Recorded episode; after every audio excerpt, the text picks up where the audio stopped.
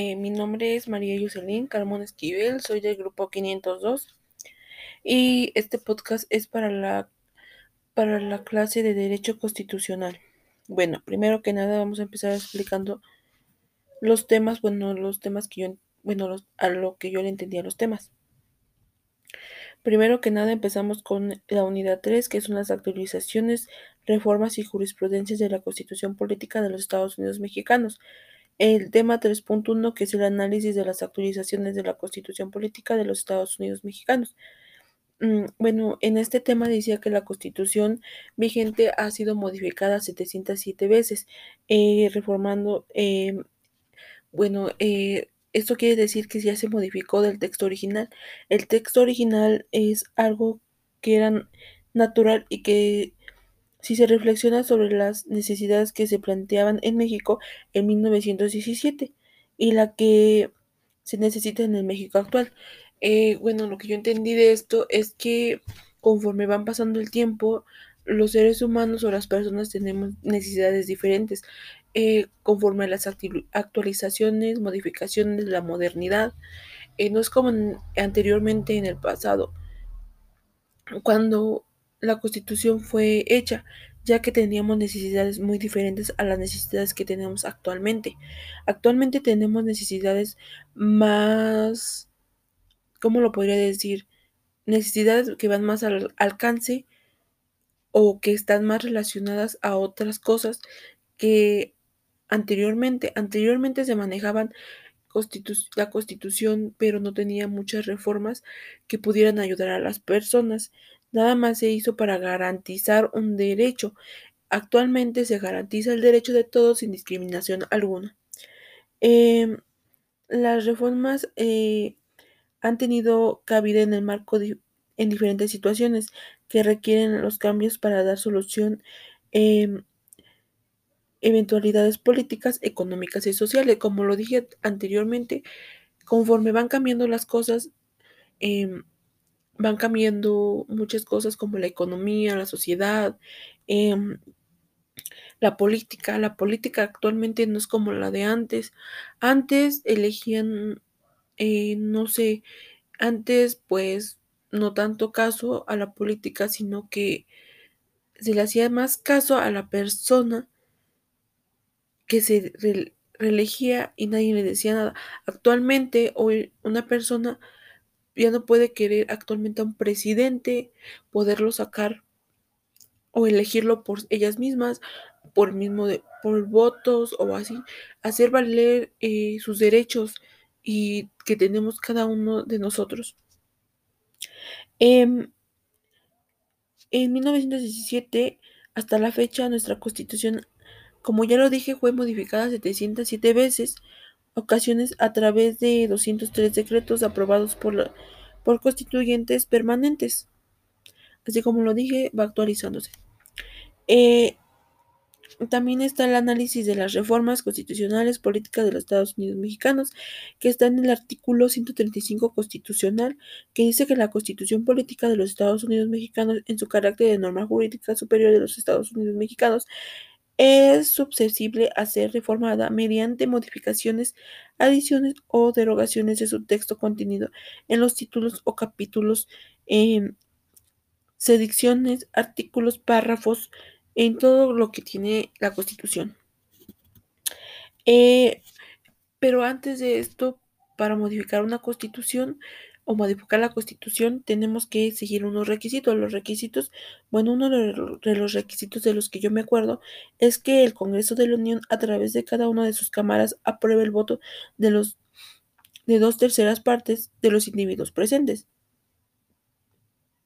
Las reformas o adiciones que quiere, bueno, en esta, en esta, como les de este requisito es que tiene que ser aprobada por la mayoría de personas que estén en las cámaras para que este decreto o esta mm, o la constitución pueda ser modificada, tiene que estar de acuerdo la mayor parte de personas para que esto se pueda hacer posible.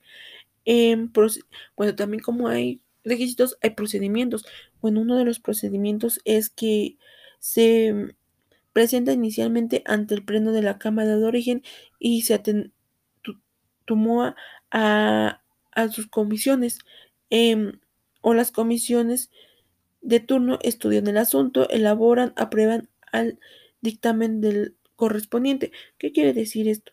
Bueno, ¿qué quiere decir el dictamen correspondiente? Que la constitución pueda ser em, modificada, modificada en aspecto de que para las necesidades del humano, para ver si ese decreto puede ser útil para la constitución o solamente es algo que ya ponemos de más. También hablamos de las jurisprudencias. ¿Qué son las jurisprudencias? Bueno, las jurisprudencias son conjunto de principios, razonamientos y criterios que emanan de las resoluciones que emite la Suprema Corte, los plenos circuitos o tribunales colegiados de circuito al interpretar las leyes. Eh, esto es, eh, determinan cuál es el sentido y el alcance de las leyes para la aplicación al resolver una controversia. Em, bueno, las jurisprudencias tienen características. mm, las características que yo me acuerdo es la jurisprudencia tiene como primera eh, ser obligatoria para las autoridades particulares y tribunales. Eh, tiene carácter temporal, será aplicable siempre y cuando las leyes que interprete o considere se encuentren vigentes. Esas son las jurisprudencias y las jurisprudencias se crean de dos formas, por reiteración o por contradicción.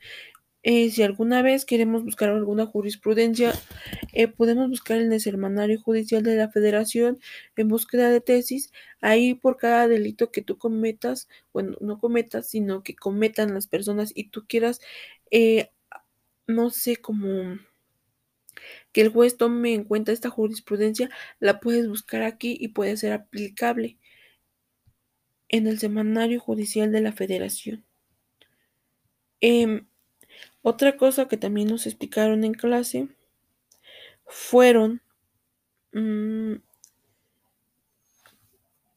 fueron el análisis em, comparativo de la Constitución del Estado Libre y Soberano de los Estados Unidos, del Estado de México. Eh, dice que la Constitución Política del Estado Libre y Soberano es el conjunto de normas jurídicas que contribuyen a la ley fundamental de la entidad. Eh, la política del Estado libre y soberano, en el artículo 11 del Instituto Electoral del Estado de México, constará con una Contraloría General y Consejo General que tendrá cargo la fiscalización de finanzas y recursos que éste ejerza. Mm, bueno, estas son para el soberano, bueno, es la Constitución soberana, bueno, libre y soberana de México. También, como hay eh, esa constitución, también está la Constitución del Estado de México. Bueno, la Constitución del Estado de México eh, uno de sus artículos, el artículo 22 de la Ley de la Administración Pública del Distrito Federal, antes llamado Distrito Federal, habla Ciudad de México. También tiene su constitución de eh, la Ciudad de México. Eh, puede ser aplicable para todos, así como esta tiene su constitución, también los demás estados tienen su constitución. Em,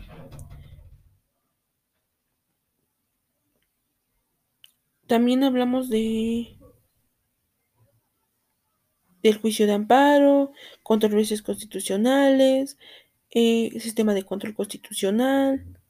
Y les voy a explicar el juicio de amparo. El juicio de amparo es el medio de control de constitucionalidad, convencionalidad y legalidad.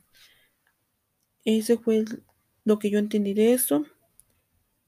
Y eso es todos los temas que vimos o los que yo entendí en la clase de Derecho Constitucional, los que más llamaron mi atención y a los, bueno, eh, en sí todos me llamaron la atención, pero quise tomar estos porque son los que más recuerdo. Gracias.